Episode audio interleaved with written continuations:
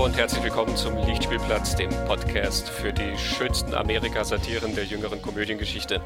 Ich bin Christian Genzel, mit mir im cineastischen Salon sitzen Ron Burgundy, Ricky Bobby und Dr. Wiley, der einzige, der wahre. Hallo Christoph. Vielen Dank, vielen Dank. Ich bin ja da in illustrer Runde heute. Äh, lauter ja, Stars. Der einzige aus der Runde, der nicht von Will Ferrell gespielt wird. Ah, ich fand das aber super, wenn Will Ferrell mich spielt. Ich bin sicher viel lustiger, wenn der mich spielt. das stimmt. Beim Hammer des Tor.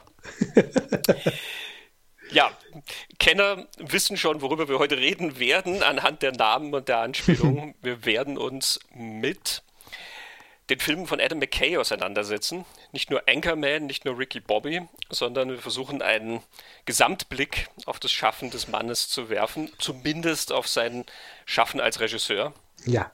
Da sind acht Filme. Ähm, er hat viel mehr gemacht. Ähm, Im Moment ist er auch Oscar nominiert, beziehungsweise sein jüngster Film äh, ist Oscar nominiert, Don't Look Up. Mhm. Die Klimakatastrophensatire, die gerade auf Netflix läuft, ist momentan für eine Reihe von Oscars nominiert, unter anderem bester Film, bester Dr äh, Schnitt, bestes Drehbuch. Äh, wir werden in Kürze wissen, ob der Film jetzt abgesahnt hat bei der Oscarverleihung oder nicht. Äh, das beschäftigt uns jetzt hier gar nicht mal so sehr. Es sind aber auch die letzten zwei Filme von ihm, also die zwei davor, ähm, schon sehr groß, zumindest nominiert worden ähm, bei den Oscar-Verleihungen. Die äh, Finanzkrisen-Satire The Big Short war für fünf Oscars nominiert, bester Film, beste Regie und so weiter, hat dann das beste Drehbuch gewonnen, das auch von Adam McKay stammt. Ähm, und der Film danach, Weiß, ähm, über den Vizepräsidenten Dick Cheney, also den Vizepräsidenten der George W. Bush-Jahre, war sogar für acht Oscars nominiert. Auch da bester Film, Drehbuch, Regie, hat dann gewonnen, bestes Make-up. Völlig zu Recht, wie ich finde.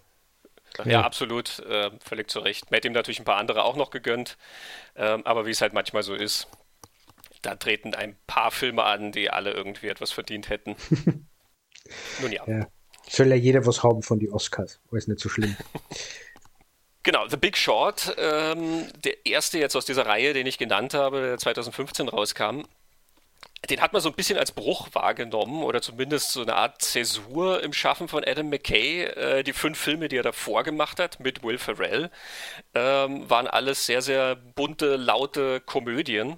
Mhm. The Big Short war dann vergleichsweise sehr ernst. Das war zwar auch eine Satire, die schon durchaus ihre lustigen Elemente hat, aber ähm, dann halt eben so ein großes Thema wie die Finanzkrise 2007, 2008 anpackt ähm, und das halt auch mit sehr, sehr viel mehr Biss und Wut ähm, dann macht. Wir wollen heute eben diesen etwas großen Blick ähm, auf die Filme werfen und dabei auch ein bisschen drauf schauen, ähm, dass die Filme gar nicht so weit auseinander liegen, wie man vielleicht meinen könnte. Ja, genau. Genau. Da zieht sich schon was durch. Ähm, auch wenn es im Tonfall sich schon sehr unterscheiden, genau die ersten fünf, wo Will Ferrell ja nicht nur die Hauptrolle spielt, sondern an, an die Drehbücher mitgearbeitet hat und, und mitproduziert hat. Also die waren sehr enge ähm, Kollaborationspartner oder wie man das nennt, äh, mit Kay und Ferrell in den Jahren. Genau, sie hatten ja auch eine Produktionsfirma zusammen, Gary Sanchez Productions. Die haben unter anderem auch diese Internet-Comedy-Reihe Funny or Die gemacht, die wir jetzt hier natürlich ausklammern. Ähm, die beiden haben dann über diese Produktionsfirma auch eine ganze Reihe anderer Filme produziert. Also da sind unterschiedlichste Werke dabei, wie Hänsel und Gretel Hexenjäger ähm, oder Hustlers von Lorene Scafaria. Ähm, es gibt auch eine ganze Reihe von Filmen, wo Adam McKay dann mitgearbeitet hat als Drehbuchautor und oder als Produzent. Ähm, zum Beispiel Die Qual der Wahl, auch eine Polizsatire, ähm, die dann von, aber von Jay Roach inszeniert wurde. Ähm, oder Der Knastcoach, auch mit Will Ferrell. Ähm, auch da war er involviert. Also, wie gesagt, wir kümmern uns um die Filme, wo er als Regisseur auch tätig war.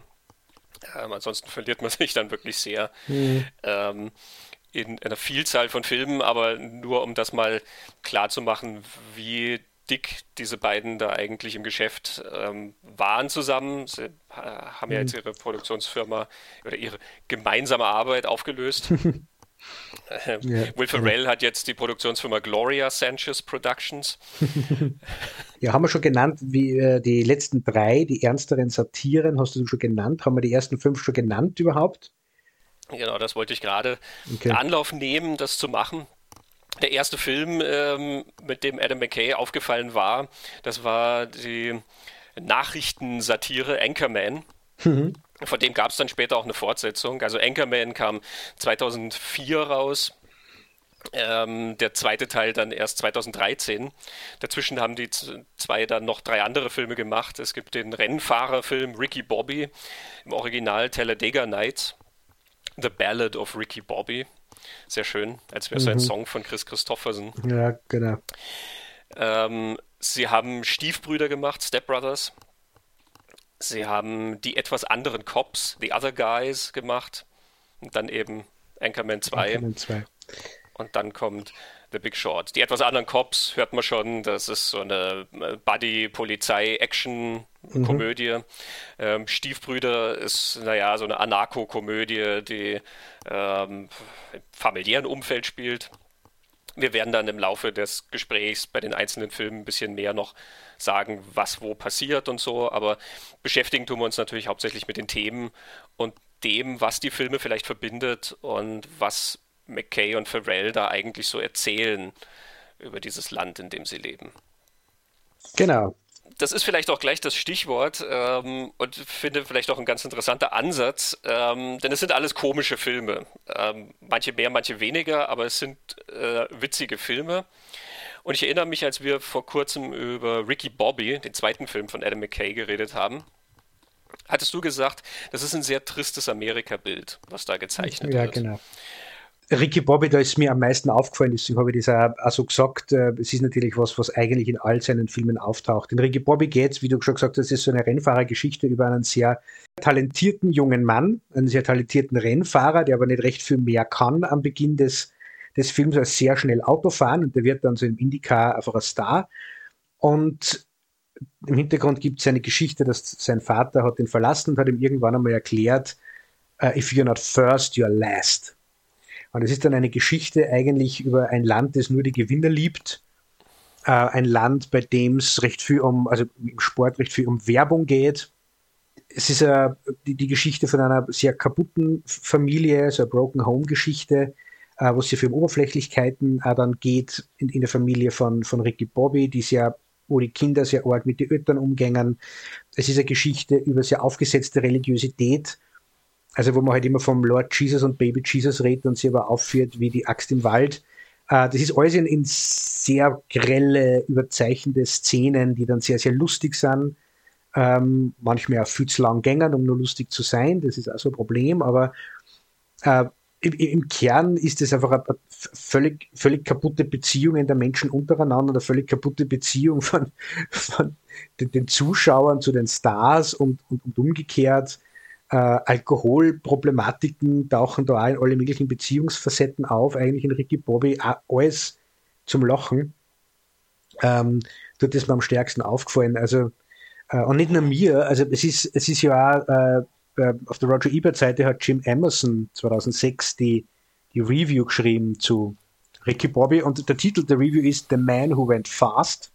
Und er schreibt dann auch, The Bobbys live in a world where branding is everything. A product placement infiltrates every aspect of their lives, kind of like America in 2006.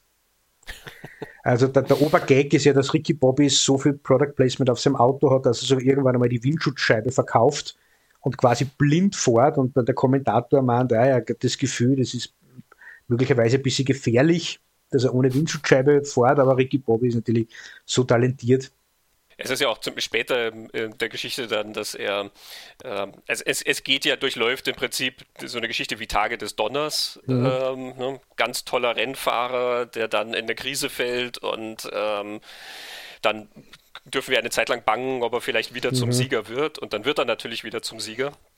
Äh, in der Tom Cruise-Fassung ist das natürlich ernst erzählt. Ähm, in der Will Ferrell-Fassung ist das natürlich auf maximale Anarcho-Comedy äh, getrimmt. Ja. Und also wer Will Ferrell kennt, weiß, er spielt ja immer diesen äh, Typ, der auch immer so am Anschlag irgendwie mhm. ist. Also alles ist so, so ein bisschen aufgesetzt und die Stimme kippt immer so fast und er schaut auch immer so, ähm, weiß also abwechselnd manisch ähm, oder so gejagt oder als würde er überhaupt nicht verstehen, was passiert und so.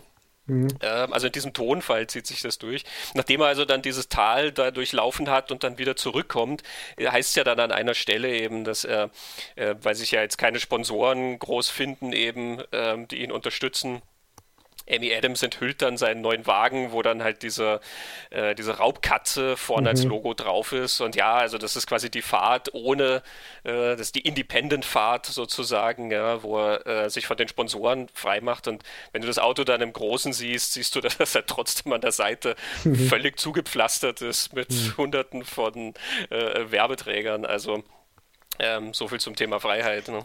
Ja, genau die Beziehungskonstellationen oder Familienkonstellationen, also Ricky Bobby heiratet dann äh, eine Frau, das ist Leslie Bibb, spielt die. Ähm, die, die, heiratet er deshalb, äh, weil sie die Brüste vor ihm entblößt und das ist so der, der Selling Point quasi für ihn. Äh, aus dem wird auch so ein bisschen so ein Running Gag gemacht. Also es ist, ähm, aber auch da finde ich, merkt man, äh, würde man das nicht als Komödie erzählen, es ist ja unheimlich trister Blick auf die Menschen in dieser Geschichte und auf dieses Land. Das man aber dann auch, finde ich, in, in anderen Filmen von ihm findet. Eigentlich findet man sie in, in fast allen. Zum Beispiel, wie, wie manipulativ die Medien sind, aber wie sehr sie das Publikum auch davon manipulieren lässt, taucht in verschiedenen Filmen auf. Oder bei The Big Short von, von der Finanzkrise, von den Brokern, von den ganzen äh, Kredithaien, wie sehr sie die Leute da von Versprechen einlullen lassen, äh, die, die, der Blick auf die, die hohe Politik in Weiß, äh, das ist ja auch ganz ein Blick auf ein ganz berechnendes System und dann da völlig ohne Ideologie. Also in Weiß gibt es so eine bezeichnende Szene, wo Dick Cheney Donald Rumsfeld fragt, what do we believe in? Und Donald Rumsfeld lacht ihn einfach aus und macht die Tür zu. Mhm. Also fertig. Äh, da es nichts. Und ein großes äh, Opportunistenbild, eben, mhm, was ja. Weiß da zeichnet. Und das ist natürlich was, was ähm, sich durchzieht, eben mit The Big Short, ähm, wo unsere Helden Leute sind, die verstehen, was die Finanzkrise verursacht oder was zur Finanzkrise führen wird und die das dann halt ausnutzen, um sich selber zu bereichern. Ja. Ähm, also die sind klug genug, um das im Vorfeld zu erkennen, ähm, aber sie machen halt dann das, dass sie letzten Endes Kapital draus schlagen. Mhm. Ähm, und natürlich auch die, die verantwortlich sind für die Finanzkrise letzten Endes, genauso Opportunisten.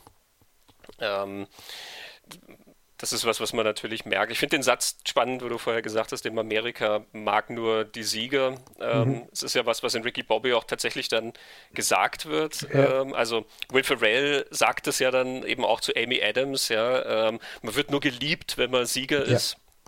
Ähm, was natürlich mit seinem Vater was zu tun hat. Mhm. Und auch das ist natürlich ein ganz, ganz großes Thema in, ähm, in den ganzen Filmen, ja, wo es immer darum geht, irgendwo ganz oben zu sein oder der mhm. Gewinner von irgendwas zu sein, ähm, mehr zu verstehen als die anderen oder ähm, irgendwie die Nase vorn zu haben.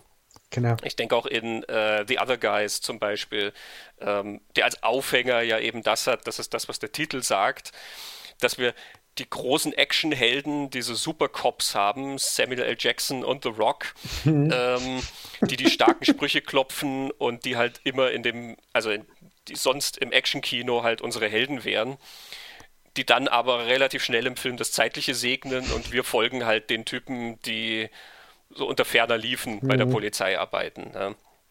Ähm, also auch da, die, die, die, sind halt keine Siegertypen und deswegen müssen die halt permanent um Anerkennung kämpfen und ähm, müssen sich ja auch dauernd hochnehmen lassen, zum Beispiel von den Kollegen, ja, die sie gar nicht als richtige Polizisten, gar nicht als richtige Männer und so weiter mhm. äh, wahrnehmen. Und das bringt mich aber dann auch weiter zu einer anderen Ebene, denn man, man stellt sich mit der Zeit, jetzt wo, man, wo ich die Filme so alle hintereinander geschaut habe, alle acht, schon die Frage, wie, wie Adam McKay nämlich auch das Publikum tatsächlich sieht.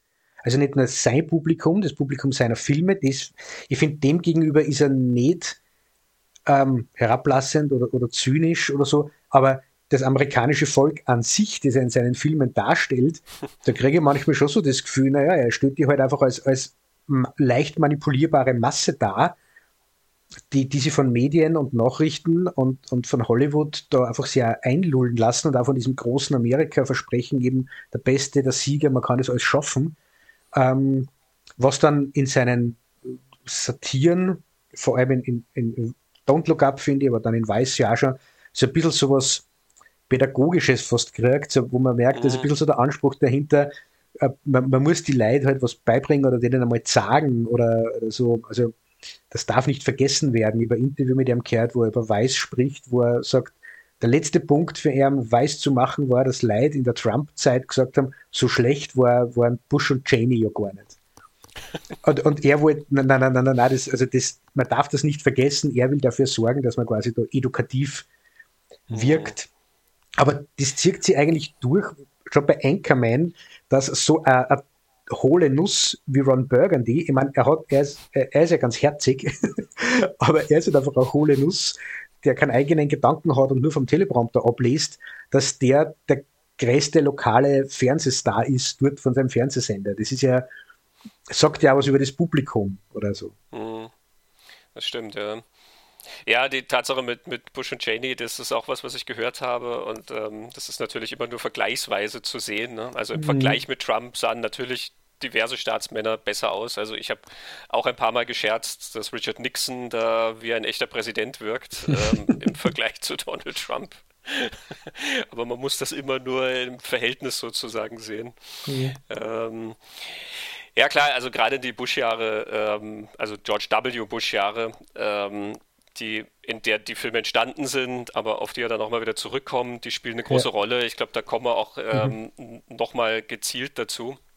Ähm, und dieses Pädagogische, was du sagst, ähm, das zieht sich durch. Also natürlich, Don't Look Up hat ja einen ganz, ganz großen pädagogischen Auftrag. Mhm. Don't Look Up ist ja was, was wirklich so ermahnen will. Und ähm, ich finde, bei Don't Look Up ist es auch eine der Schwächen des Films, dass er eben so pädagogisch sein will.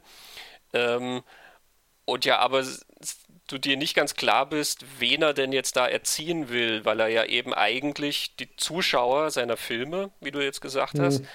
die, die sind ja schon irgendwie auf seiner Seite. Ja. Da bist du ja schon irgendwie auf seiner Seite, dass die anderen quasi sich so leicht verführen lassen oder zu doof sind oder so. Denk an die letzte Szene in Weiß, ähm, wo sie diese äh, Umfrage machen, mhm. wo es dann darum geht, ne, welche Begriffe kann man verwenden und da und was heißt liberal? Und da nur weil ich an Fakten glaube, heißt das, dass ich liberal bin oder was? Und, äh, und die streiten sich dann da ähm, und, und er zeigt quasi dieses, diesen, diesen Spalt in der Gesellschaft. Mhm. Und dann unterhalten sich da zwei ähm, und die eine sagt halt noch so, ja, der neue Fast and the Furious, der wird voll lit. Mhm. es interessiert ja. die Leute quasi überhaupt nicht, dass, dass sie ja. da über politische Inhalte reden, sondern die wollen halt den neuen Fast and the Furious schauen. Mhm. Ähm, und die, die, die, Haltung von McKay ist ja ganz klar, quasi wir als Zuschauer sind interessiert an Politik, deswegen gucken mhm. wir uns den Film weiß an ähm, und gehören nicht zu denen, ähm, die, für die das, der neue Fast and the Furious das Wichtigste ist. Und bei Don't Look Up ist das dann irgendwie das Problem, weil er dir ja eigentlich immer Sachen sagt, die du ja eh weißt. Also er predigt dir sozusagen was, wo du dich ja eigentlich aber nie angesprochen fühlen kannst, weil du das ja eh voll durchschaut hast. Du bist ja auf seiner Seite. Ähm, die anderen, die Leute, die auf Social Media irgendwas machen, das sind die, die ähm, das Problem darstellen oder es sind die Talkshow-Hosts, die das Problem darstellen, weil sie das nicht ernst nehmen oder es ist die Politik, die das nicht ernst nimmt und, und, und. Ähm, aber ich als Zuschauer bin davon unberührt. Ähm, und so erzählt mir der Film halt dauernd nur Sachen, die ich ja eh schon weiß. Ich bin ja schon auf seiner Seite sozusagen. Das heißt, man kann sich dann sehr schön beömmeln darüber, wie doof die anderen alle sind. Und du gehst aber dann nicht aus dem Film raus und nimmst irgendwas mit, was du vorher nicht schon hattest.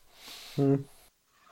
Ja, ich habe äh, im Zusammenhang mit, mit Donald Cup an was denken müssen, was vor vielen, vielen Jahren einmal im, im Profil, glaube ich, gestanden ist über Roland Thüringer. Also für die, die jetzt nicht aus Österreich sind, das Profil ist eine politische Wochenzeitung, eine renommierte politische Wochenzeitung. Und Roland Thüringer ist ein Schauspieler und Kabarettist in, in Österreich. Der jetzt im Zuge der Corona-Geschichte ein bisschen ins schräge Eck abgebogen ist. Ähm, aber Roland Thüringer hat, hat einmal eine Hochzeit gehabt, wo er sehr viele erfolgreiche Filme und Programme ja gemacht hat.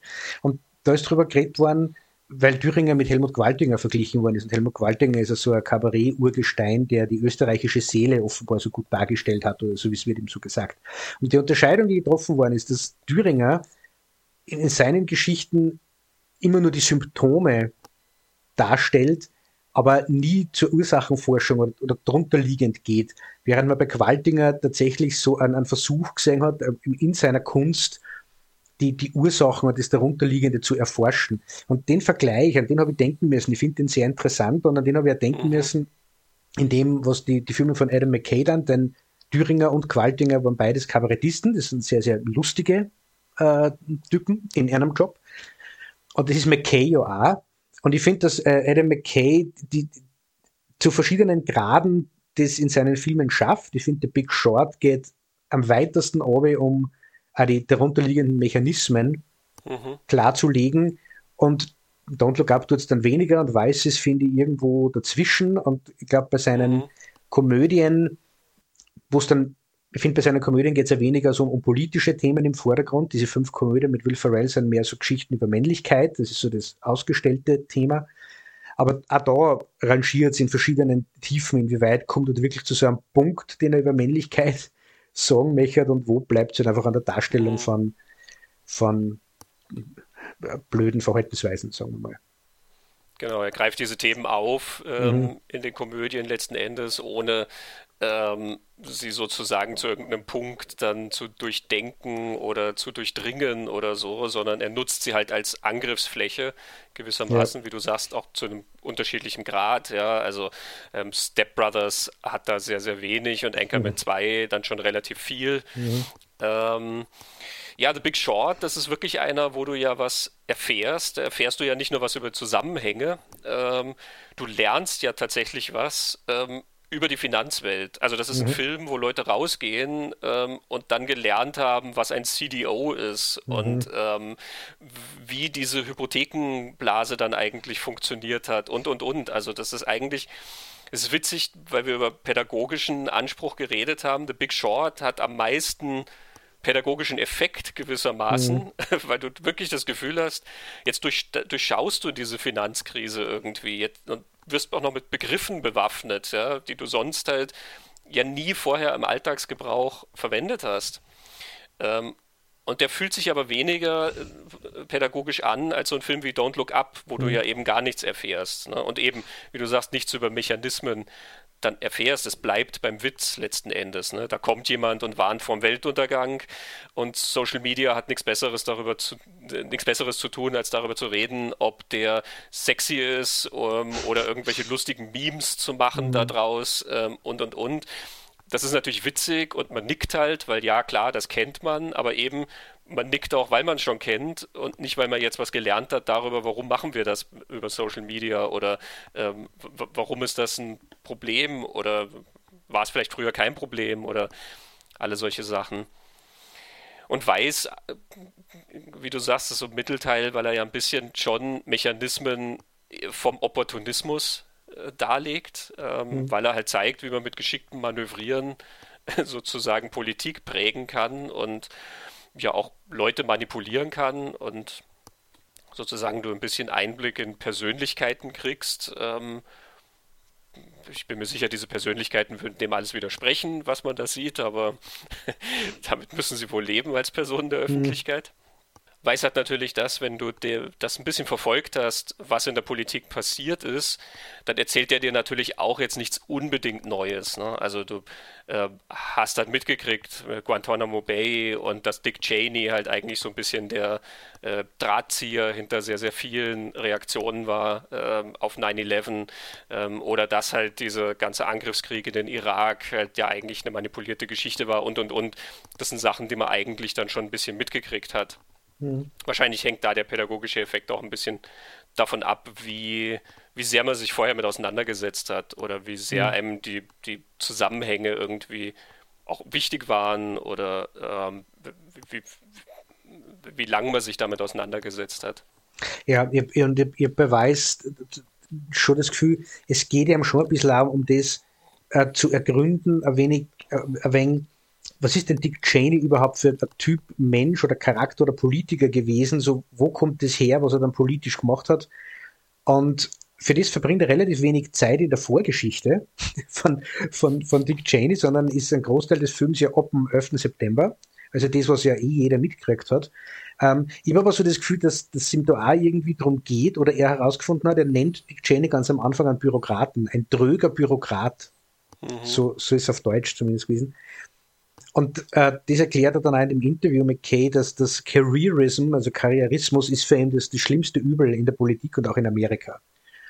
Äh, nur das ständige Vorankommen wollen, und das ist das, so wie Dick Cheney und diese ganze Bush-Administration zeichnet, die glauben an nichts, die haben keine Ideologie, ähm, und, und gerade Cheney und Rumsfeld spülen einfach das politische Spiel in Washington am Capitol Hill äh, einfach so als ja, politisches Spiel halt. Da, da geht es um nichts anderes als ums eigene Fortkommen.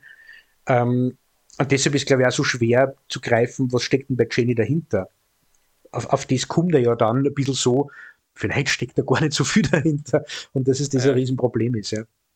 Ich glaube auch, dass das ein Weiß ein Punkt ist, eben, dass er, er sagt ja damit, dass das eigentlich ein langweiliger Mensch ist, mhm. über den es jetzt gar nicht so viel Wichtiges zu erzählen gäbe. Ähm, und je mehr sozusagen er an persönlichen Background äh, reinfinden würde, desto mehr würde er ja dann diese ganzen Handlungsweisen erklären mit irgendwas Tiefsitzendem, was ja dem widerspricht, was er eigentlich sagen will, nämlich, dass, dass der, Antriebsfaktor einfach immer der war, voranzukommen. Mhm. Also er macht das ja mit so sehr netten Shorthands, finde ich. Ne? Er führt dir Dick Cheney ein, wie er da besoffen mit seinen Kumpels, ähm, ja. also den, den anderen äh, Jungs auf dem Ölfeld ähm, dann rumtut und naja, er ist dann völlig daneben am nächsten Tag irgendwie im, im, im Bett und vollgespuckt und alles. Und seine Frau sagt ihm dann, Amy Adams, quasi, so geht's nicht weiter. Mhm.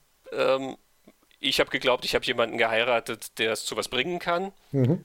Vielleicht habe ich mich getäuscht. Ähm, und sie gibt ihm sozusagen noch eine Chance, mhm. zu zeigen, dass sie sich nicht getäuscht hat. Und das ist dann für ihn der Antriebsfaktor, dass er ähm, ja, genau sich am Riemen reißt, alles sortiert und dann Karriere macht sozusagen. Mhm. Ja.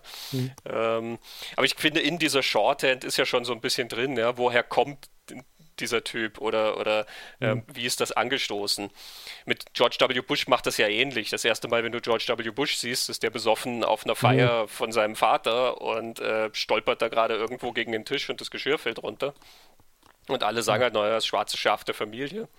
Mhm. Ähm, und das nächste Mal, wenn er dann kommt, dann heißt es schon, naja, das wird jetzt der nächste aussichtsreiche Kandidat und ähm, vielleicht sollte man sich mal treffen. Mhm. Genau.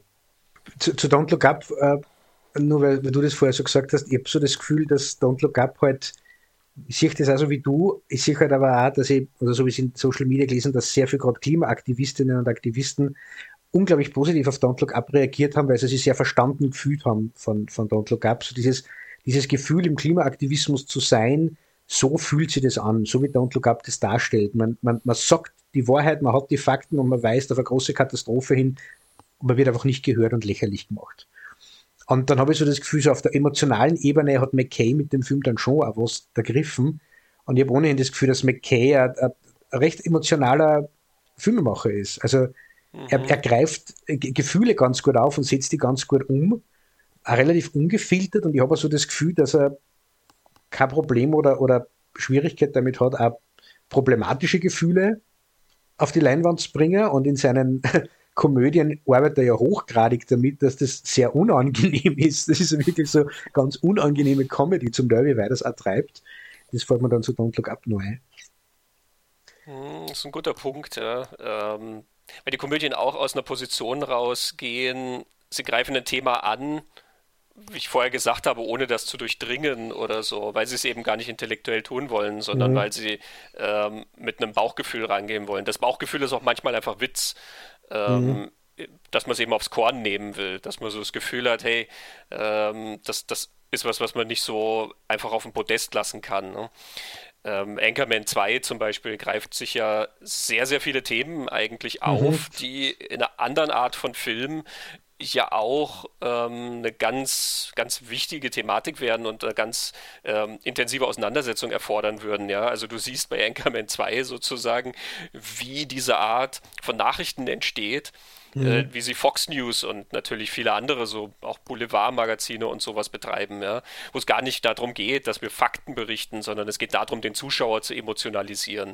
Mhm. Ähm, es ist völlig nebensächlich, ob das jetzt stimmt oder ähm, ob das vielleicht einfach nur behauptet oder geraten ist oder ich weiß nicht was. Hauptsache sozusagen ist es Entertainment. Ähm, und Hauptsache natürlich auch, wir lassen die unangenehmen Wahrheiten einfach mal beiseite. Ja, Klimakatastrophe, wer will davon schon hören? Ähm, mhm. Sondern wir zeigen halt lieber, keine Ahnung, aufregende Bilder aus dem Zoo oder so. Genau.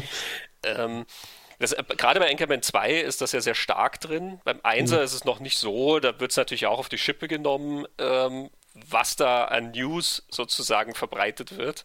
Der erste Teil ist ja noch in den 70ern angesiedelt, der zweite mhm. dann in den 80ern. Und beim zweiten spricht das sehr deutlich an, du weißt, worum es ihm geht und trotzdem geht es ihm ja eigentlich nicht um die Mechanismen wirklich dahinter, sondern es geht ihm mehr um so eine gewisse, ja, ist es eine Wut oder ist es vielleicht auch einfach eine Verzweiflung yeah. oder, oder ist es so ein Galgenhumor vielleicht auch? Ja? Du sagst, mhm. hey, um, ähm, that's the state of the world. Mhm. So so sitzen die da und machen unsere Nachrichten.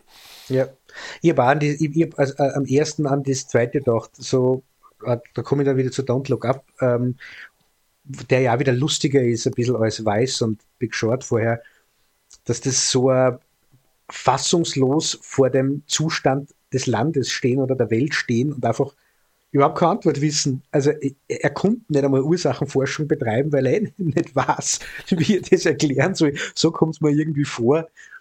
Bei, bei Anchorman 2 erklärt er es ja zumindest nur mit dem, dass, dass äh, Ron Burgundy sagt, Warum müssen wir die Leute die Nachrichten geben, die es wissen müssen? Warum können wir ihnen nicht Nachrichten geben, die es wissen wollen, die es sehen wollen?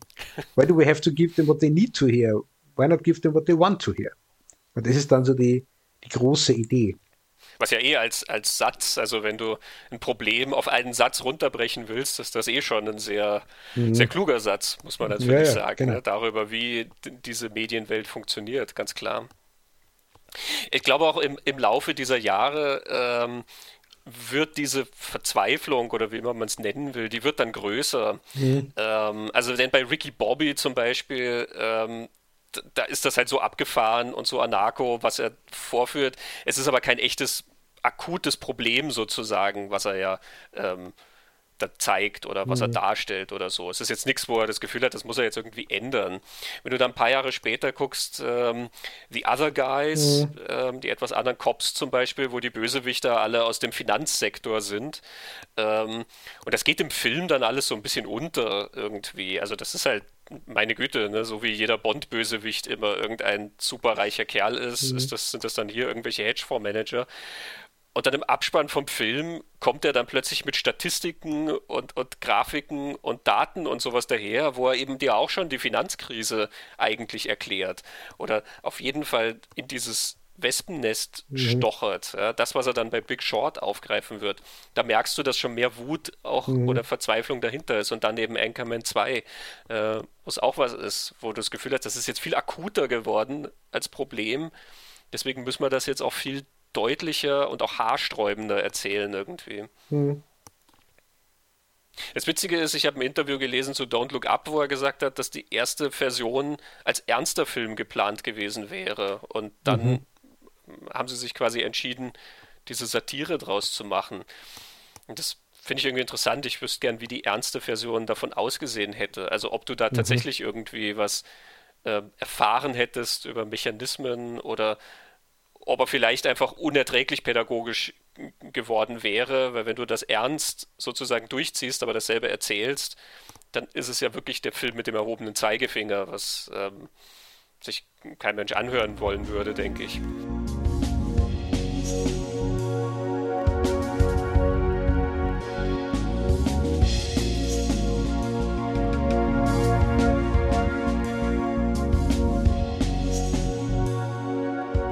Du hattest am Anfang unserer Diskussion ja den Vater in Ricky Bobby mhm. erwähnt.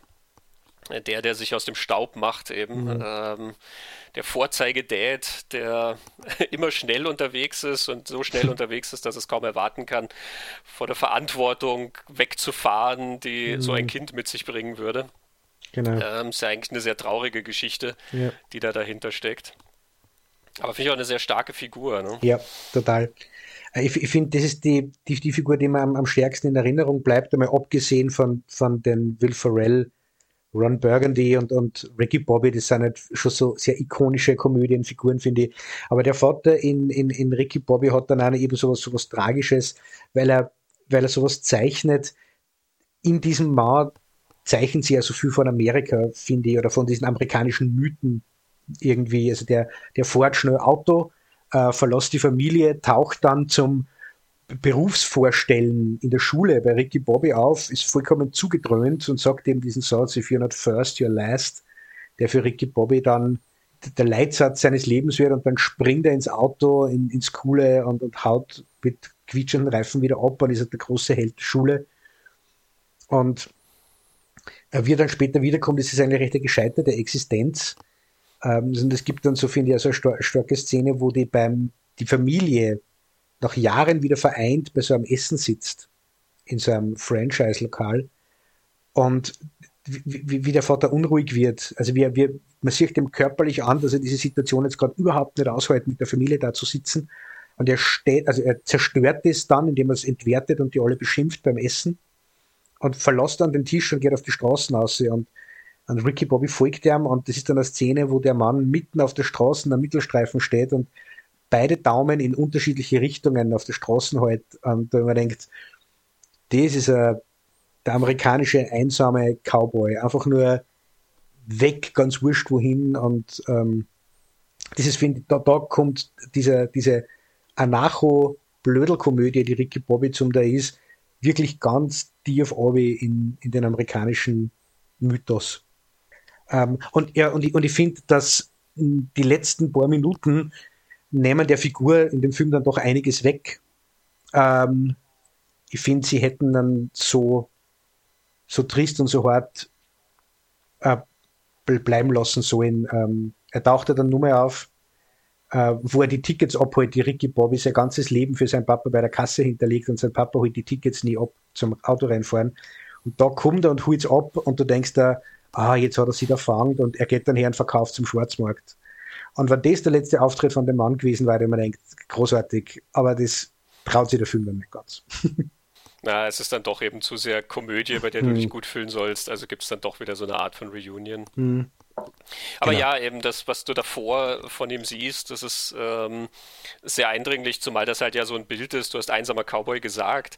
Mhm. Äh, das wird im amerikanischen Kino ja sonst immer auch sehr gefeiert. Ja? Mhm. Also ähm, der Western endet klassischerweise immer dann damit, dass ähm, dieser Mann sich auf sein Pferd schwingt und dann halt wieder irgendwo in den Sonnenuntergang reitet.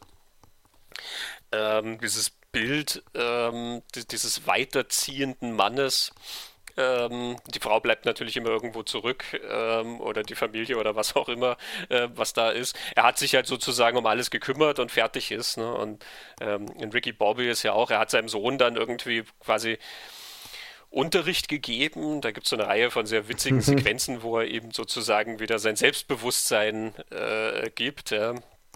Auch das natürlich eben, das ist voll Tage des Donners, äh, nur halt viel absurder.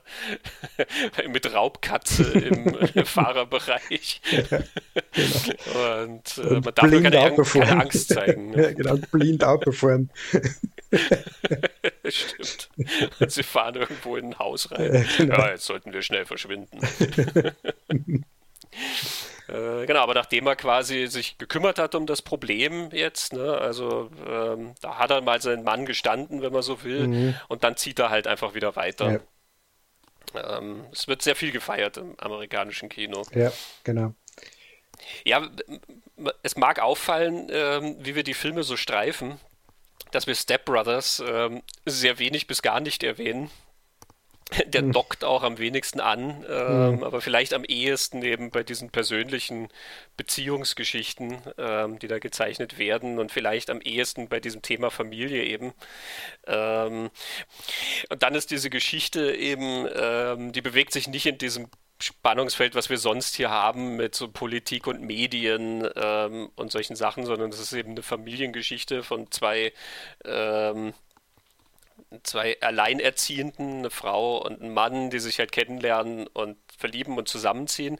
Und jeder von denen hat jeweils einen 40-jährigen Sohn, der leider nie erwachsen geworden ist mhm. und immer noch zu Hause lebt. Das sind Will Ferrell und John C. Riley. die sich fürchterlich die Kante geben in dem Film ähm, und die das unglaublich hassen, dass sie da jetzt unter einem Dach wohnen müssen und sich dann halt, naja, wie die Siebenjährigen quasi aufführen und sich gegenseitig halt versuchen fertig zu machen.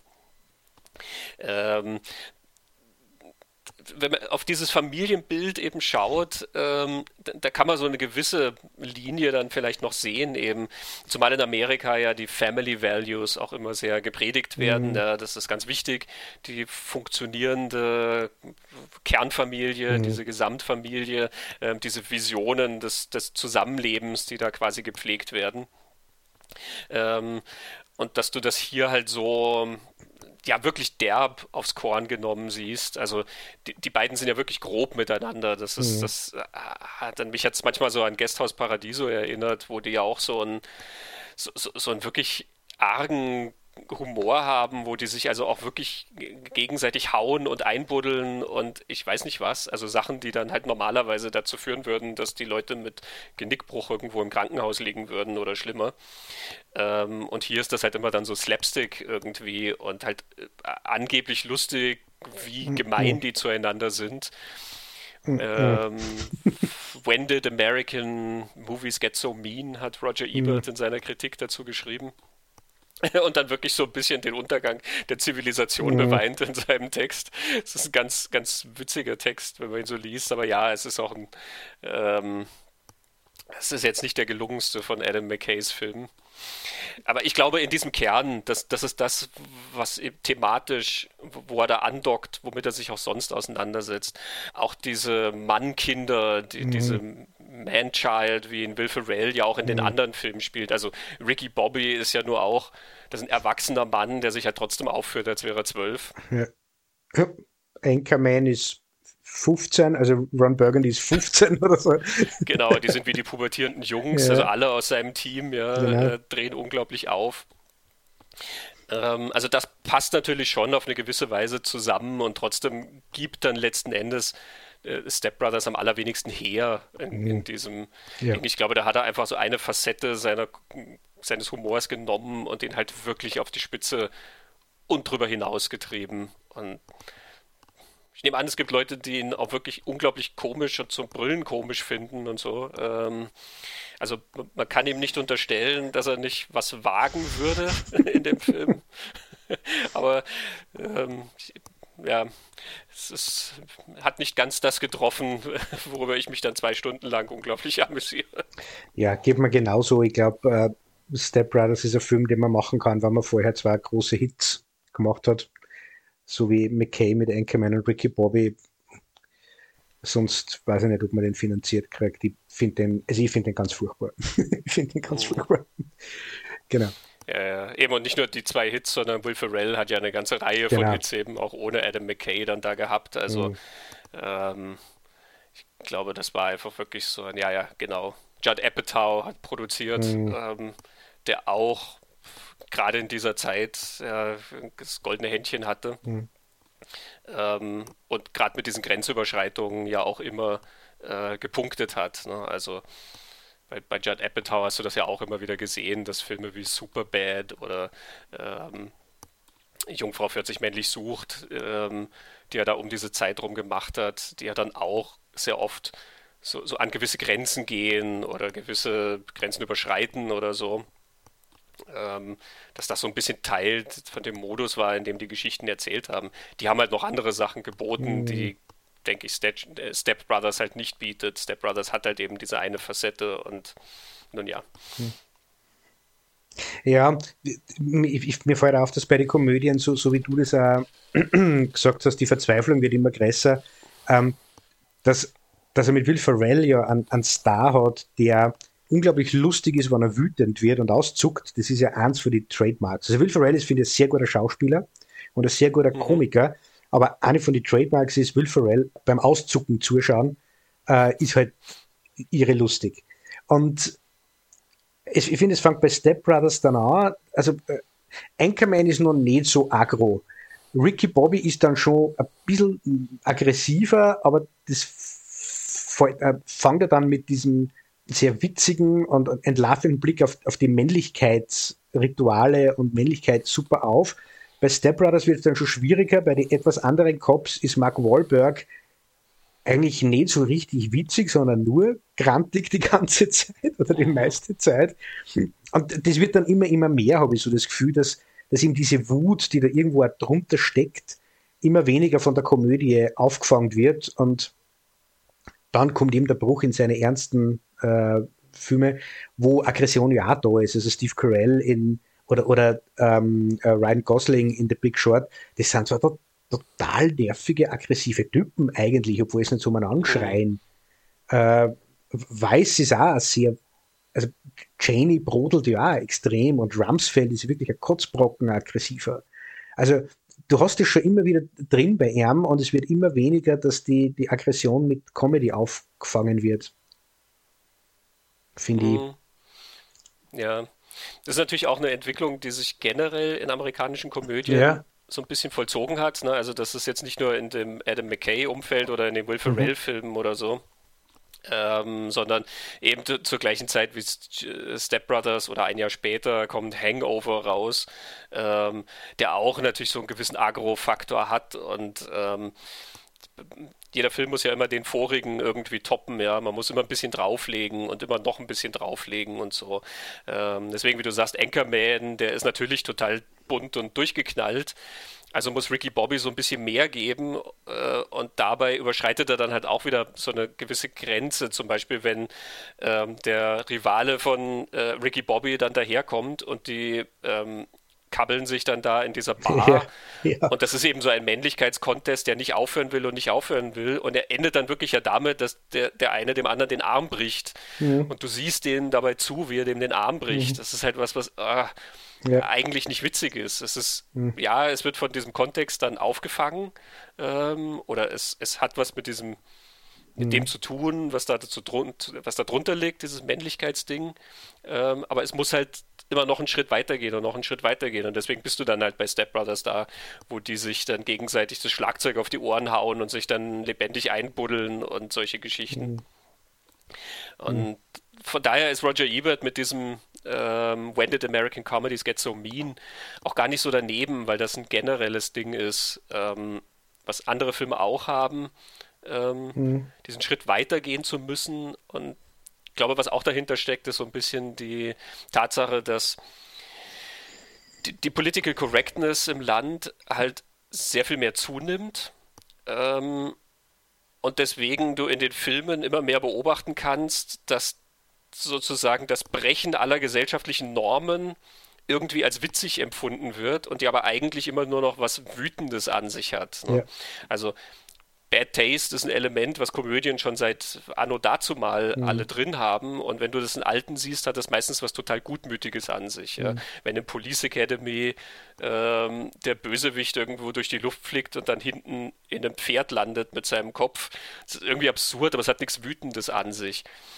Und später eben, wenn du Hangover siehst, wie Zach Galifianakis sich dann teilweise daneben benimmt, was er sagt, was er tut, ähm, auch ähm, Stichtag, selber Regisseur Todd Phillips. Ah, ähm, mit Robert Downey Jr. Auch, genau. Ah, ja. Dieses hm. quasi Remake von äh, Ein Ticket für zwei. Ähm, hm. auch der unglaublich agro und also der hat dann schon solche Brüche von gesellschaftlichen Normen, dass man wirklich nur verwundert draufschauen kann und sich fragen kann, wo, wo, woher kommt mhm. dieses Bedürfnis, das so brechen ja. zu müssen. Und ja.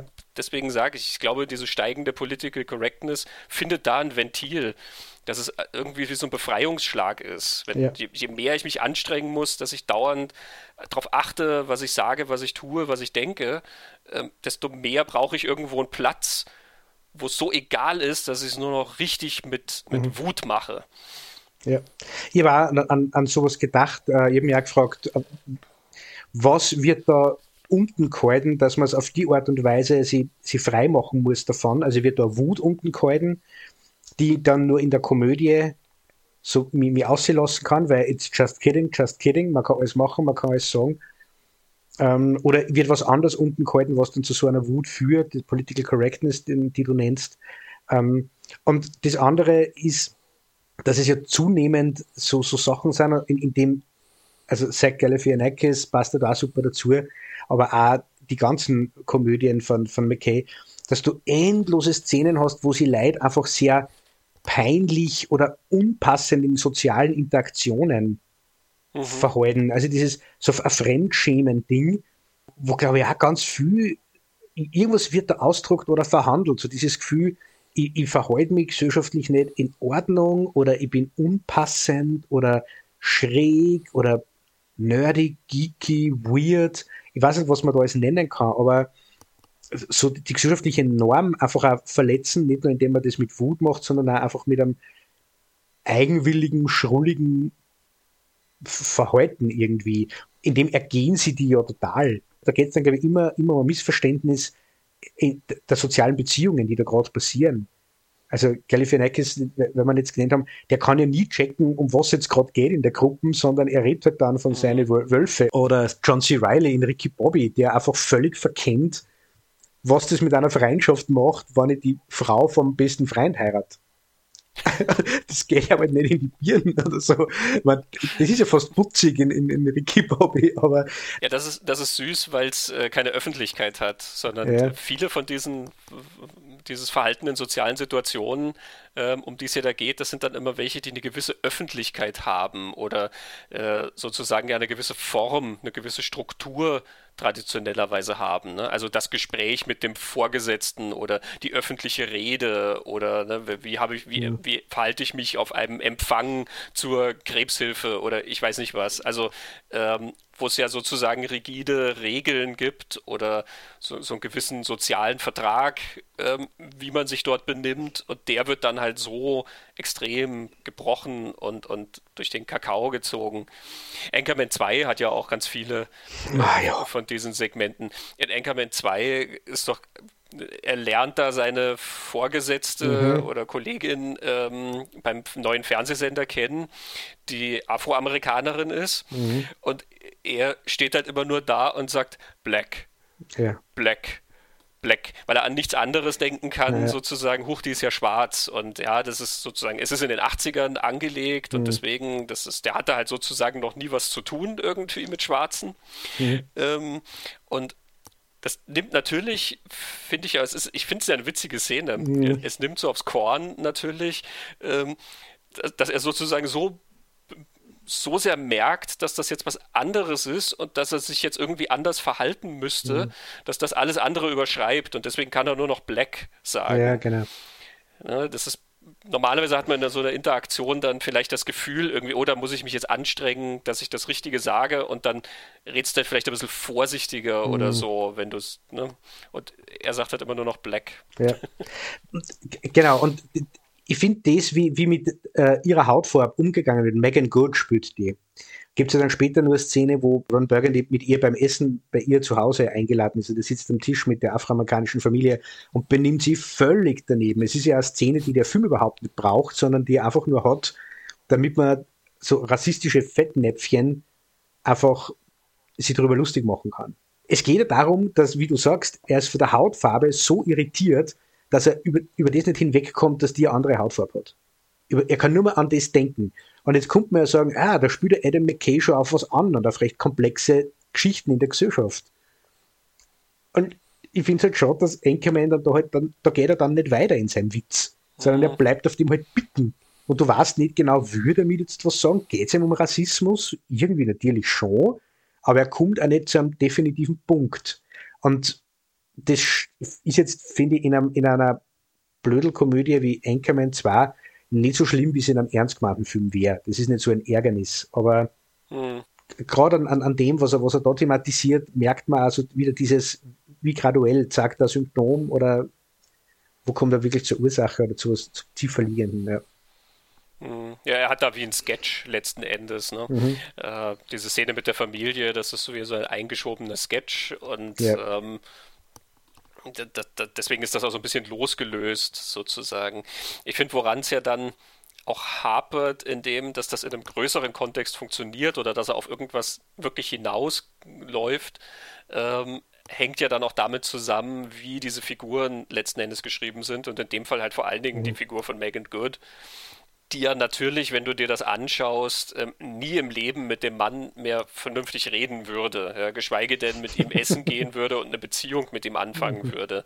Ähm, man kann den Hut ziehen vor dem großen Talent von Megan Good, dass sie einem das irgendwie verkaufen kann, dass sie von Szene zu Szene ja eine komplett andere Beziehung zu Ron Burgundy hat, ja, dass sie ihn also null ernst nimmt ähm, und dann als Rassisten erlebt und dann aber irgendwie ähm, ihn witzig findet und dann irgendwie attraktiv findet und dann plötzlich mit ihm zusammen ist und dann gibt es diese Sequenz, wo die da am, am, am, Tisch sitzen im Restaurant und er halt mhm. halt wieder nur wirklich haarsträubenden Unfug von sich gibt und jede normale Frau würde halt aufstehen und sagen, du, das ist es. Mhm.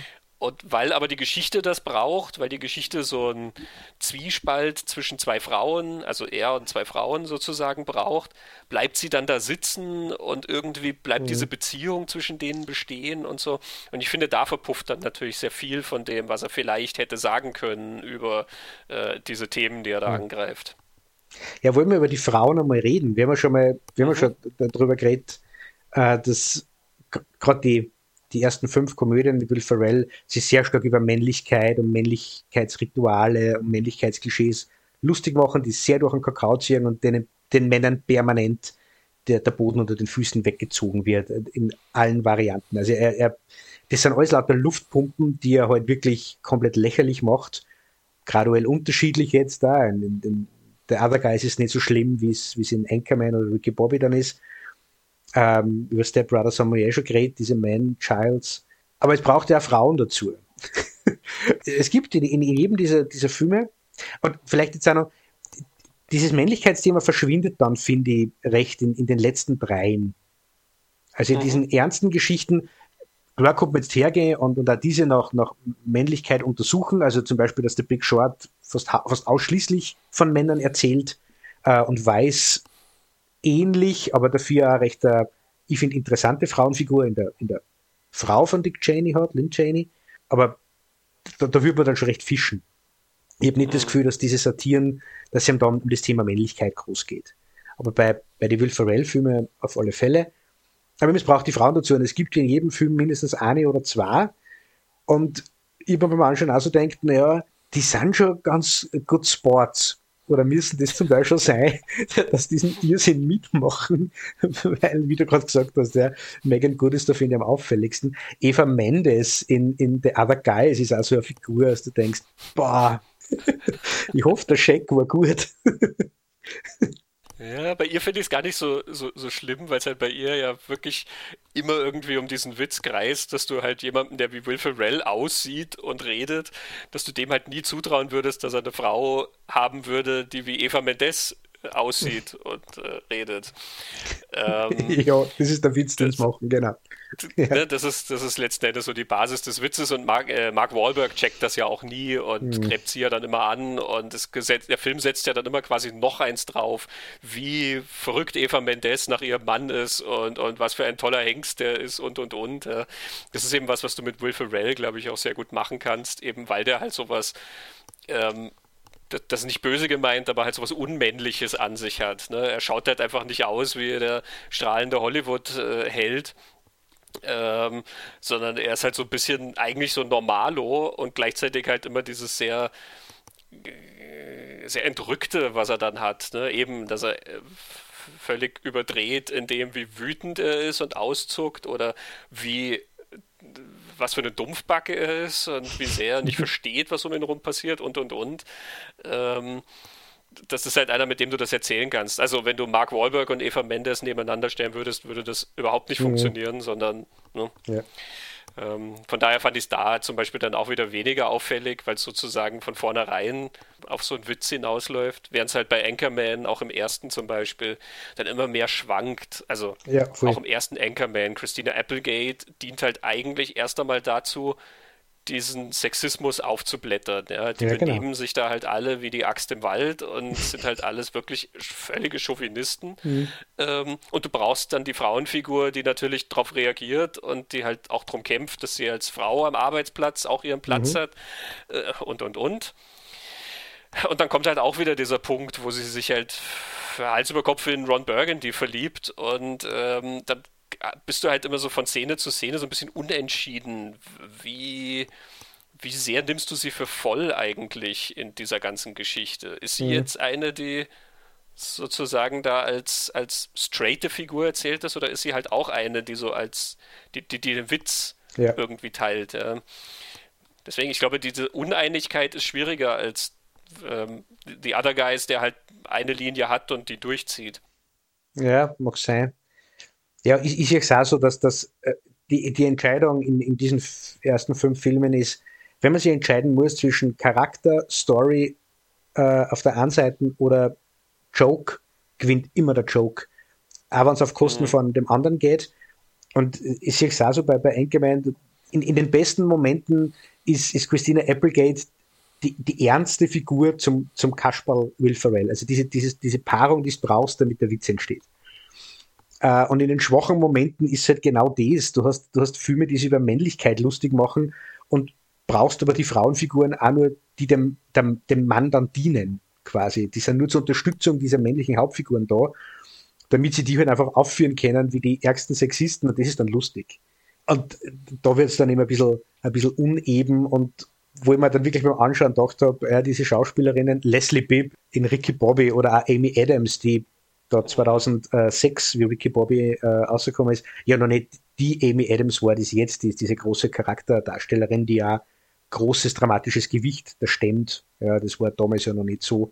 Die, die sind nicht dazu da, für Rick, den Ricky Bobby irgendwie aussehen zu lassen, wie man halt gerade braucht in dem Moment. Also sie, sie schaffen diesen Ricky Bobby in, in, in ihre Szenen durch ihre Reaktionen auf ihn. Wenn Amy Adams sagt, er hat ein gutes Herz und er ist ein guter Kerl, dann glauben wir das, weil sie das sagt. Und wenn Leslie Bibb sagt, er ist so sexy und sie ist jetzt so hot, weil er so scharf ist, dann glauben wir ihr das jetzt, weil sie so reagiert und nicht, weil Will Ferrell tatsächlich das in dem Moment so ist. Ja, den König spielen immer die anderen. Ne? Ja, ja. Aber auch da, also Leslie Bibb zum Beispiel ist ja dann einfach, weil es halt eine Figur ist, die auf einer Linie bleibt. Ähm, deswegen akzeptiert man das halt. Ja? Mhm. Also die ist halt ja auch mit dem Typ zusammen, weil er so ein Siegertyp ist. Ja, genau. Ähm, das passt schon eben. Also natürlich so sexy ist er nicht, aber er ist halt ein berühmter Rennfahrer und deswegen glaubt man dann auch schon, dass dieses sexy Supermodel da mit ihm zusammen ist und ihm ja auch sehr ergeben ist, gewissermaßen, bis zu dem Punkt halt natürlich, wo ähm, er aufhört zu gewinnen. Ähm, während Amy Adams ja dann so ein bisschen mehr wieder, die muss dir dann viel mehr verkaufen eigentlich, mhm. ne? Eben, dass sie das, das wahre Ich von Ricky Bobby sieht oder eben das gute Herz von ihm oder so. Das ist ja eigentlich viel schwerer, das zu verkaufen, weil das ja nicht ein Witz sein soll. Ähm, auch da wieder Hut ab vor Amy Adams, die dir das ja wirklich, finde ich, gut verkauft und gut rüberbringt und irgendwie hast du das Gefühl, du schaust dir da gern auch bei zu bei diesem Ding, aber ich, das sind immer ganz, ganz schwierige Rollen. Also mhm. auch das ist natürlich so ein Comedy-Prinzip, was du natürlich nicht nur hier in Will Ferrell oder Adam McKay Komödien hast, ne? ähm, sondern in ganz, ganz vielen Komödien hast du ja Typen, die irgendwie total merkwürdig und daneben und schräg und ich weiß nicht was sind und an die Seite gestellt kriegst dann immer so super Frauen und Models und ich weiß nicht was. Ähm, also weiß nicht, das fängt an bei Bill Murray und Sigourney Weaver in Ghostbusters und geht dann über ganz viele von diesen Paarungen ja hinaus. Ne? Der Komiker, ähm, der halt immer den flapsigen Spruch hat und weiß nicht, Chevy Chase in Fletch, ja, ähm, also Chevy Chase sieht ja nicht schlecht aus, kann man ihm ja nicht unterstellen. Ne? Und trotzdem, also der nimmt ja nichts ernst, den Fletch. Der mhm. hat ja mhm. immer nur blöde Sprüche die ganze Zeit drauf. Und Dana Wheeler Nicholson ähm, lässt sich ja super von ihm einwickeln und also ist völlig hin und weg von diesem Mann. Diese Paarung, ja, das ist halt irgendwie so Teil der Komödie. Ne? Durch, mhm. Ich glaube, durch diesen Bruch, den die machen, ähm, diesen dass sie die, diese Normen irgendwie so durchbrechen. Ähm, das ist quasi das, was sie attraktiv macht. Ne? Das ist, ich, ich greife jetzt mal ganz hoch. Das ist wie in der Oper die schöne Stimme. So ist es in der Komödie ähm, irgendwie das Unangepasste. Sehr schön. Wir sollten eine Pause machen.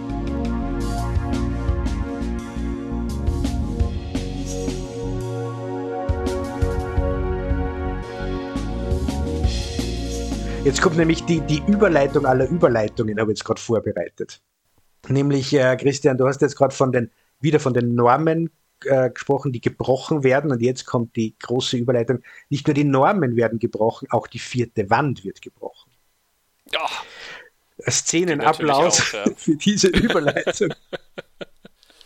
Das ist wirklich, als wäre es vorbereitet gewesen. Ja, genau. Das ist so das, das nächste Thema, was ich auch finde, dass das spannend ist an, an die Filme von, von McKay.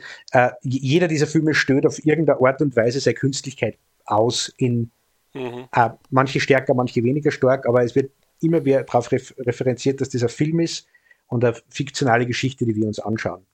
Also eben, gerade gesagt, die vierte Wand wird, äh, wird, wird gebrochen, wo wer direkt in die Kamera spricht. Äh, ich glaube, am, am markantesten ist es bei äh, The Big Short mit diesen Inserts, wo Margot Robbie im Schaumbad oder Selena Gomez beim äh, Blackjack spielen und so weiter, wo da dann was erklärt wird. Oder bei Weiß ganz zum Schluss, wo Dick Cheney direkt mit dem Publikum spricht und sich rechtfertigt. Also das ist auch sowas.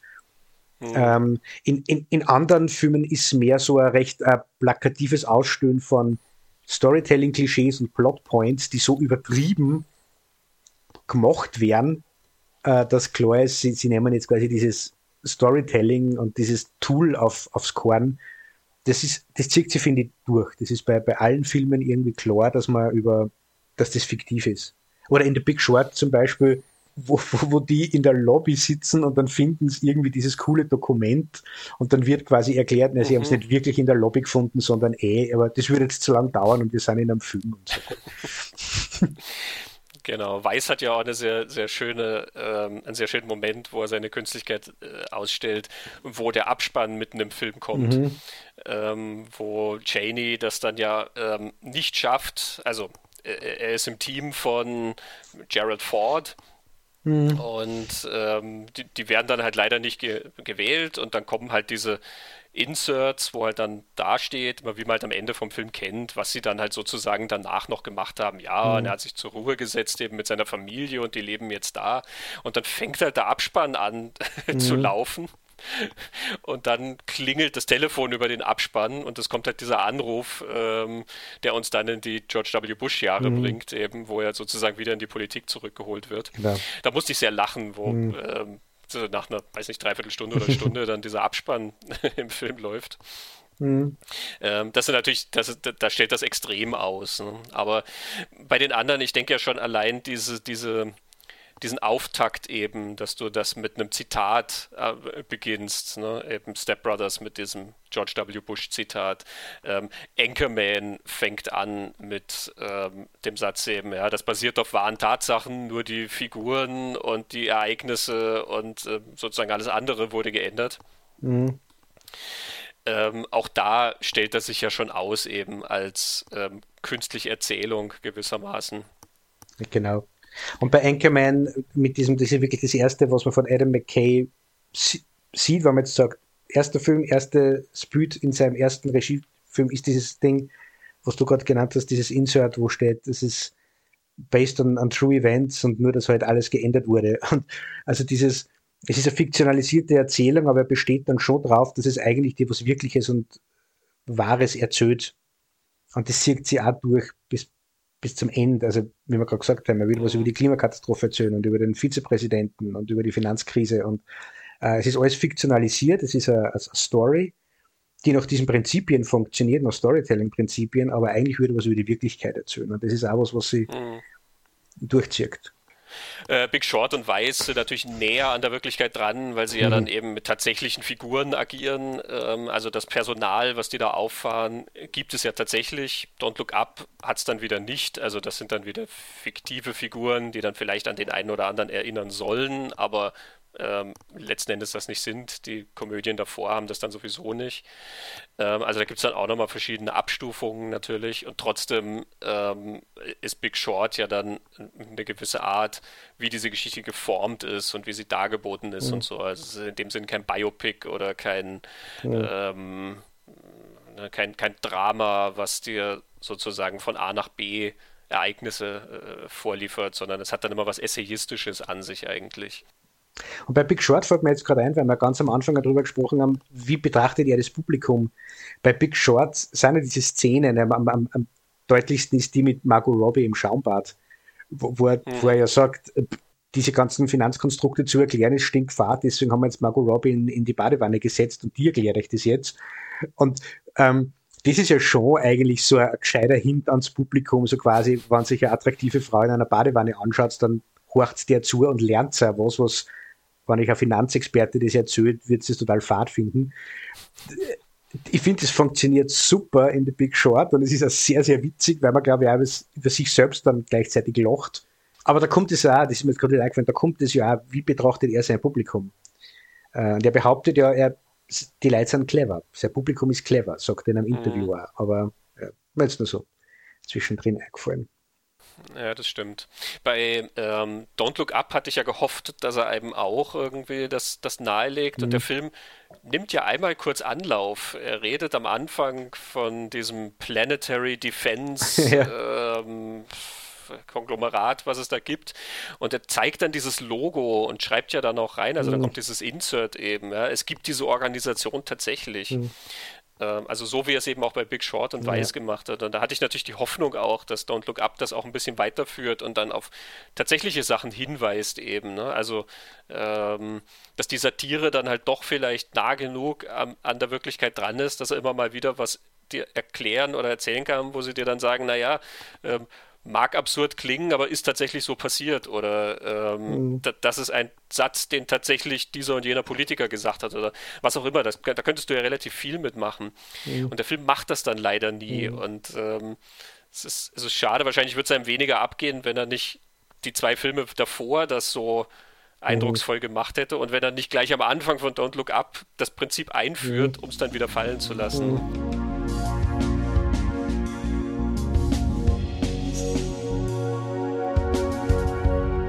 Was mir jetzt beim Reden so aufgefallen ist, er scheint sich sehr für Betrüger bzw. Blender zu interessieren. Mhm. Ah, eigentlich in alle seine Filme hast du wieder graduell unterschiedlich, aber eigentlich Hauptfiguren, die, die was vorgeben oder versprechen zu sein, was sie in Wirklichkeit nicht sind oder die die Leute ganz plump anlügen. Das ist ein Don't Look Up Thema, das ist Dick Cheney, das ist die Geschichte in der, in der Finanzkrise, diese Welt, die er da beschreibt. Ron Burgundy ist, lügt niemanden an, aber das ist ein großer, großer Blender. Ricky Bobby ist das Gleiche. Bei The Other Guys kommt er ja dann im, im Abspann mit diesen Ponzi-Schemes, also auch diese Betrugsgeschichten. Äh, mhm. so. Also eigentlich zieht sie sich durch und ich denke jetzt da, wir haben jetzt schon ein bisschen nachgelesen, was macht denn McKay in Zukunft? Ähm, er, er, plant ja jetzt eine Geschichte über die Theranos und Elizabeth Holmes Geschichte, über diesen großen Betrugsfall im Startup, wo ich, ich ja die Hoffnung habe, das kommt das Big Short über Silicon Valley sein. es kommt aber auch das Don't Look Up über Silicon Valley sein. Ähm, mal schauen. Ich glaube, Jennifer Lawrence hat die Hauptrolle, was ich bis jetzt gelesen habe und äh, nach allem, was ich über diese Theranos-Geschichte gelesen habe, ist das, glaube ich, kann das eine sehr gute Rolle für eine Schauspielerin sein. Also Menschen, die irgendwas behaupten und, und so, so große Geschichten behaupten und dahinter ist es aber alles nicht so, das scheint was zu sein, was Nasia anzieht. Ja, interessanter Punkt. Ähm, ich glaube auch, wahrscheinlich das für ein Comedy-Prinzip ist das natürlich immer ein sehr dankbares Ziel, ja. wenn du ähm, Leute hast, die groß auftreten und dann kannst du die Nadel in den Ballon stechen und das rauslassen. Ne? Das passt eben natürlich auch zu diesem Männlichkeitsprinzip, mhm. ähm, was sich durchzieht. Ne? Du hast Leute, die sich immer so auf die Brust klopfen und dir dauernd erzählen, was für große, tolle Hengste sie sind und die besten und die, die schnellsten und ich weiß nicht was. Und natürlich, ja, das kannst du mit Wonne nach unten ziehen mhm. und, und durch den Kakao ziehen. Ähm, und wahrscheinlich hängt das so ein bisschen zusammen eben, ne, dass diese Blender ähm, und diese, diese Groß, Großkotze, die er da zeichnet, dass die eben auch eine gewisse Fallhöhe für die Comedy mhm. dann irgendwie mitliefern. Ne? Ja, Sam Jackson und The Rock machen das bildlich in der Guys. Da ist die Fallhöhe ja wirklich bildlich umgesetzt, wie die großen Auftischer dann fallen, ja. Ja, das ist eh das ist einer der schönsten Jokes irgendwie. Das ja. ist ja noch relativ am Anfang, wo sie dann einfach vom Hochhaus hechten. ähm, außer ein Actionfilm-Klischee irgendwie, ja. diese völlig unmöglichen Stunts oder waghalsigen mhm. Sprünge, die die da teilweise machen. Ja, also Bruce Willis, der dann, was weiß ich, wie viele Stockwerke da nach unten fallen kann und sonst was, das überleben immer alles. Und die beiden stellen dann halt einfach mitten in der Luft irgendwie fest, äh, oh, oh hoppla. Und fallen dann sehr unzeremoniell nach unten, kommen auf dem Asphalt an und sind hinüber. Genau. ja, die fallen tatsächlich ähm, schön nach unten. Genau, während davor ist ja das, wo es da komplette Straße in Schutt und Asche liegen und Autos und Busse ruinieren, um die Bösewichte zu fangen. Super Action-Sequenz und es geht dann um ein paar Gramm Marihuana. Und dann werden sie gefragt, ob, ob das wirklich ähm, verhältnismäßig ist. Aber das interessiert keinen, sondern es interessiert die Presse nur, ob der, ob der Rock was mit Kim Kardashian hat. genau. Ich glaube, dass Will Ferrell ja für diese Hochstaplerfiguren, dass der da auch sehr gut geeignet mhm. ist, weil Will Ferrell in dem, wie er Comedy spielt, ja auch immer so was etwas Künstliches an sich hat. Ne? Ähm, immer so ein bisschen aufgesetzt und die Stimme dann so etwas komisch verstellt und die ganze Körpersprache, ist ja manchmal wie so ein Alien irgendwie. Ähm, dass auch das dir immer so ein bisschen suggeriert. Also es ist natürlich, das funktioniert nur in der Comedy, ne? aber er suggeriert dir ja immer irgendwie, dass das null ernst gemeint ist, was, was er da gerade für Blödsinn sagt oder dass er es so ernst gemeint ja. ist, aber er hat diesen Wink zur Audience, also den, den, das Zwinkern zum Zuschauer so ein bisschen, dass ähm, das ist alles Teil von dem Spaß irgendwie. Also es ist ganz schwer, finde ich, diese, diese Komik mhm. von Will Ferrell festzuhalten. Aber was ihn auszeichnet, ist natürlich immer, dass er völlig furchtlos ist und sich mhm. so mit Wonne in diese Typen schmeißt und deswegen hat er eben auch keine Angst, dann dumm dazustehen. Also davon lebt Anchorman, mhm. finde ich unglaublich, dass Will Ferrell sich einfach nichts scheißt, wie viel Witz dieser Mann aushalten kann und muss. Ähm, und ja, auch da wahrscheinlich, ne, weil er so ein aufgeblasener ähm, er ist kein Hochstapler, aber ein aufgeblasener Pfau ist, ähm, brauchst du halt auch jemanden, der das so darstellen kann und das dann aber auch aushält, so nach unten geholt zu werden. Ja. Ich finde bei Will Ferrell, ich finde, er spielt es immer so, das passt dann auch, weil ich vorher zu das gesagt habe, ich habe das Gefühl, dass das McKay recht ein emotionaler Regisseur ist, dass er Emotionen ganz gut greift. Ich finde, Will Ferrell spielt seine Figuren immer total in der Emotion da gibt es keinen Filter. Dann ist er, finde ich, am lustigsten. Mhm. Also wenn Will Ferrell als Ricky Bobby sagt, I'm the best there is, plain and simple, when I get up in the morning, I piss excellence, dann, dann, dann meint er das auch so. Also dann platzt er in dem Moment wirklich vor Selbstvertrauen. Oder wenn er dann später Angst hat, er kommt dem lebendigen Leib verbrennen und läuft der Unterhosen über die Rennbahn, dann ist, ist, er, ist er da in der vollen Panik. G ganz egal. Will Ferrell reist äh, als äh, Ron Burgundy äh, Christina Applegate auf der Party auf und verzögert was von seinem Mahagoni-Tisch. uh, I have many leather-bound books uh, and, a, and, a, table made of rich mahogany. ich finde ja bei diesen Sätzen gerade eben, er, er, hat schon so eine zweite Ebene dabei, nämlich dem Mann ist ja, also als Schauspieler, ist ja bewusst, dass ja. diese Sätze einfach wirklich haarsträubend sind. ja. die, ihm ist die Absurdität ja total bewusst und er dreht sie dann so auf, dass zwar einerseits die Figur mit dem Inbrunst der Überzeugung darlegt und trotzdem verkauft er dir als Zuschauer sozusagen diesen Schmäh, hey, ich weiß, dass das absurd ist, irgendwie. Ähm, er bleibt eben witzig dabei. Also ähm, ich weiß jetzt nicht, welchen Schauspieler ich jetzt zu einem hinkenden Vergleich bemühen müsste, den ich mir da vorstelle, der solche Sätze dann völlig ernst sagt und dann halt wirklich so wirkt, als hätte er einen an der Waffe ähm, oder mhm. als wäre er einfach völlig dem Größenwahn anheimgefallen. Ähm, aber ich glaube, man kann sich gewisse Typen vorstellen, wenn du dir das jetzt eben nicht als Komödie vorstellst, sondern ähm, sozusagen einen, einen ernsten Schauspieler, äh, der dann solche Sätze von sich gibt und das ist dann halt einfach, weil du in so einem, in so einem super lässigen Actionfilm oder sowas bist, ähm, sind diese etwas überdrüber Sätze dann halt trotzdem immer noch das, was Leute sagen und das total ernst meinen. Ne? Ähm, keine Ahnung, Gary Oldman kommt und sagt, When I get up in the morning, I piss excellence.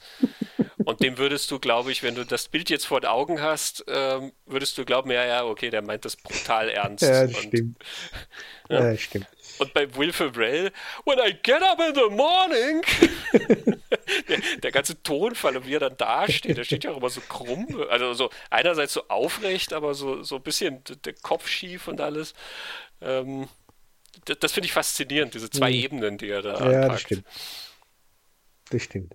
Und ich finde es auch sehr interessant, dass du sagst, dir fällt kein anderer Schauspieler ein. Mir fällt auch keiner ein, wo man sagt, Will Ferrell ist so wie, oder der ist so wie Will Ferrell, der ist so eigen. Und ich finde, bei, bei der Comedy gibt es ja mehrere solche Leute, wo man sagt, die sind so eigen. Ich finde, die Marx Brothers sind mhm. auch sehr eigen.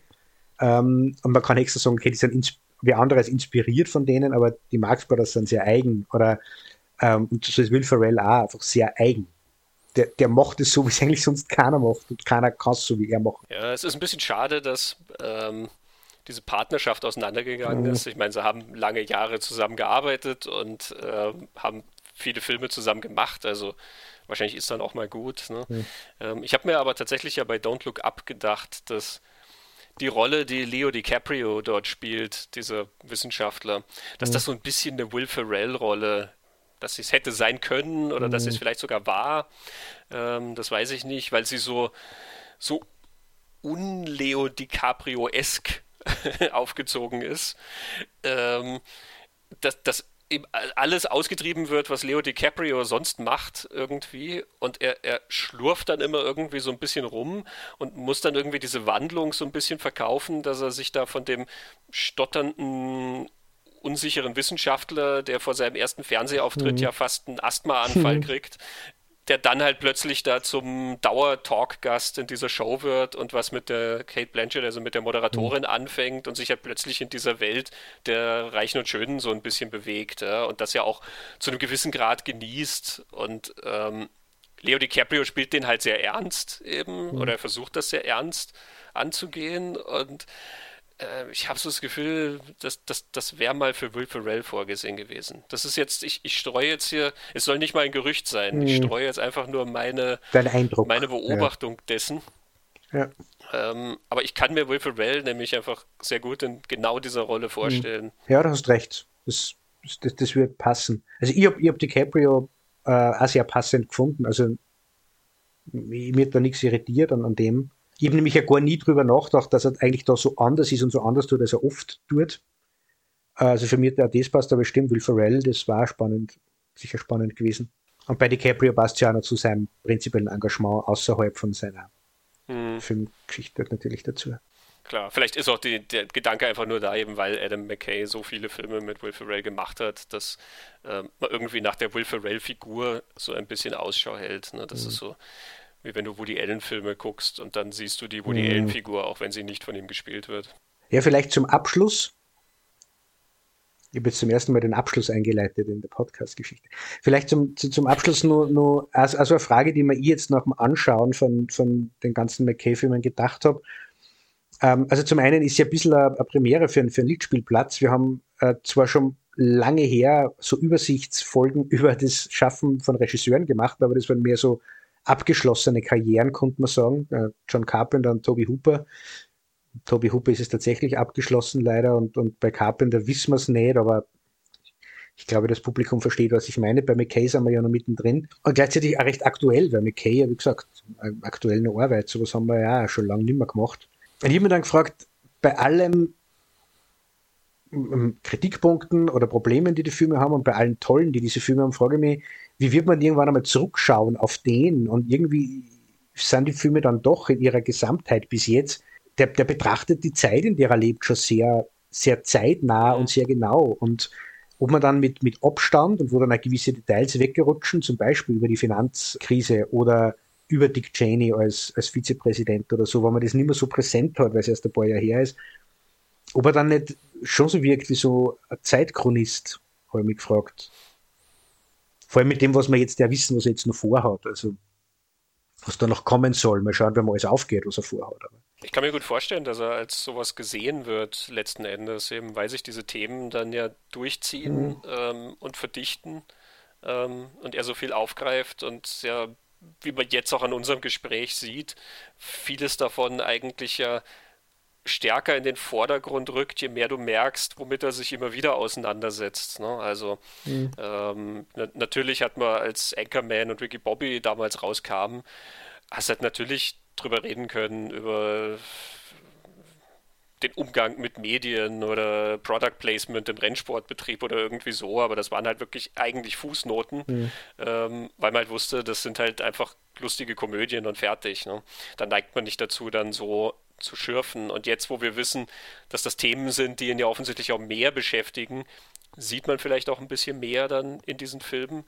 Man hat ja natürlich auch gerade bei Anchorman 1 ja jetzt auch schon einen gewissen Abstand natürlich. Der Film ist jetzt hm. 18 Jahre alt. Also es ist schon eine andere hm. Ära eigentlich, die der da zeichnet. Und er hat halt eine bestimmte Art, um an Themen ranzugehen. Ne? Aber sie sind eigentlich sehr in, in dieser Zeit immer verortet. Mhm. Ähm, in, in der sie entstanden sind. Sie nehmen auch diese Bezüge und vielleicht ist es sogar dann interessanter, gerade wenn, wie du sagst, gewisse Thematiken so ein bisschen entfernter sind oder wenn Details verloren gehen oder so, äh, dass sie dann nochmal eine andere Funktion und eine andere äh, Wirkung äh, mhm. auch letzten Endes haben. Also vielleicht ist Don't Look Up, bei dem ich jetzt sage, naja, der sagt mir nichts, was ich nicht schon weiß. Mhm. Vielleicht ist das ein Film, der in 20 Jahren irgendwie ganz starkes Dokument ist, dass man sagt, na schau mal, da haben die gesagt, wie sehr der Hut brennt. Ähm, mhm. Oder ähm, ne, da merkst du einen gewissen Tonfall, den du vorher vielleicht noch nicht mitgekriegt hast. Jetzt habe ich den Tonfall dauernd um mich herum, äh, mhm. wenn wir über Klimakatastrophe reden. Ne? Aber im Abstand, ähm, wenn du dann schaust, wie Filme mit dem Thema umgegangen sind, ist das dann vielleicht ein, ein ganz wichtiger Marker. Kann natürlich sein. Genau. Das, das wird man sehen. Also er greift ja Donald Trump ein bisschen auf, weiß, was hast du vorher erwähnt, und die, die Meryl Streep, Präsidentin in Don't Look Up, das ist natürlich, wie Trump mhm. Politik macht und wie, mit den, wie Trump mit den Medien in, in Zusammenarbeit Politik gemacht hat, äh, ohne dass, dass Trump irgendwie genannt wird. Und du hast das, glaube ich, irgendwo gelesen, oder? Es ist ja geplant, äh, den produziert er über, die, über den Sturm aufs Kapitol, der so Film gemacht wird und so, wo als Produzent dahinter steckt, oder? Mhm, genau, genau, J6, ähm, ja. genau diesen 6. Januar macht, also sehr extrem nah dran mhm. an den Ereignissen, wenn du überlegst, dass ja die Aufarbeitung dieses Falles mhm. eigentlich noch äh, im Gange ist.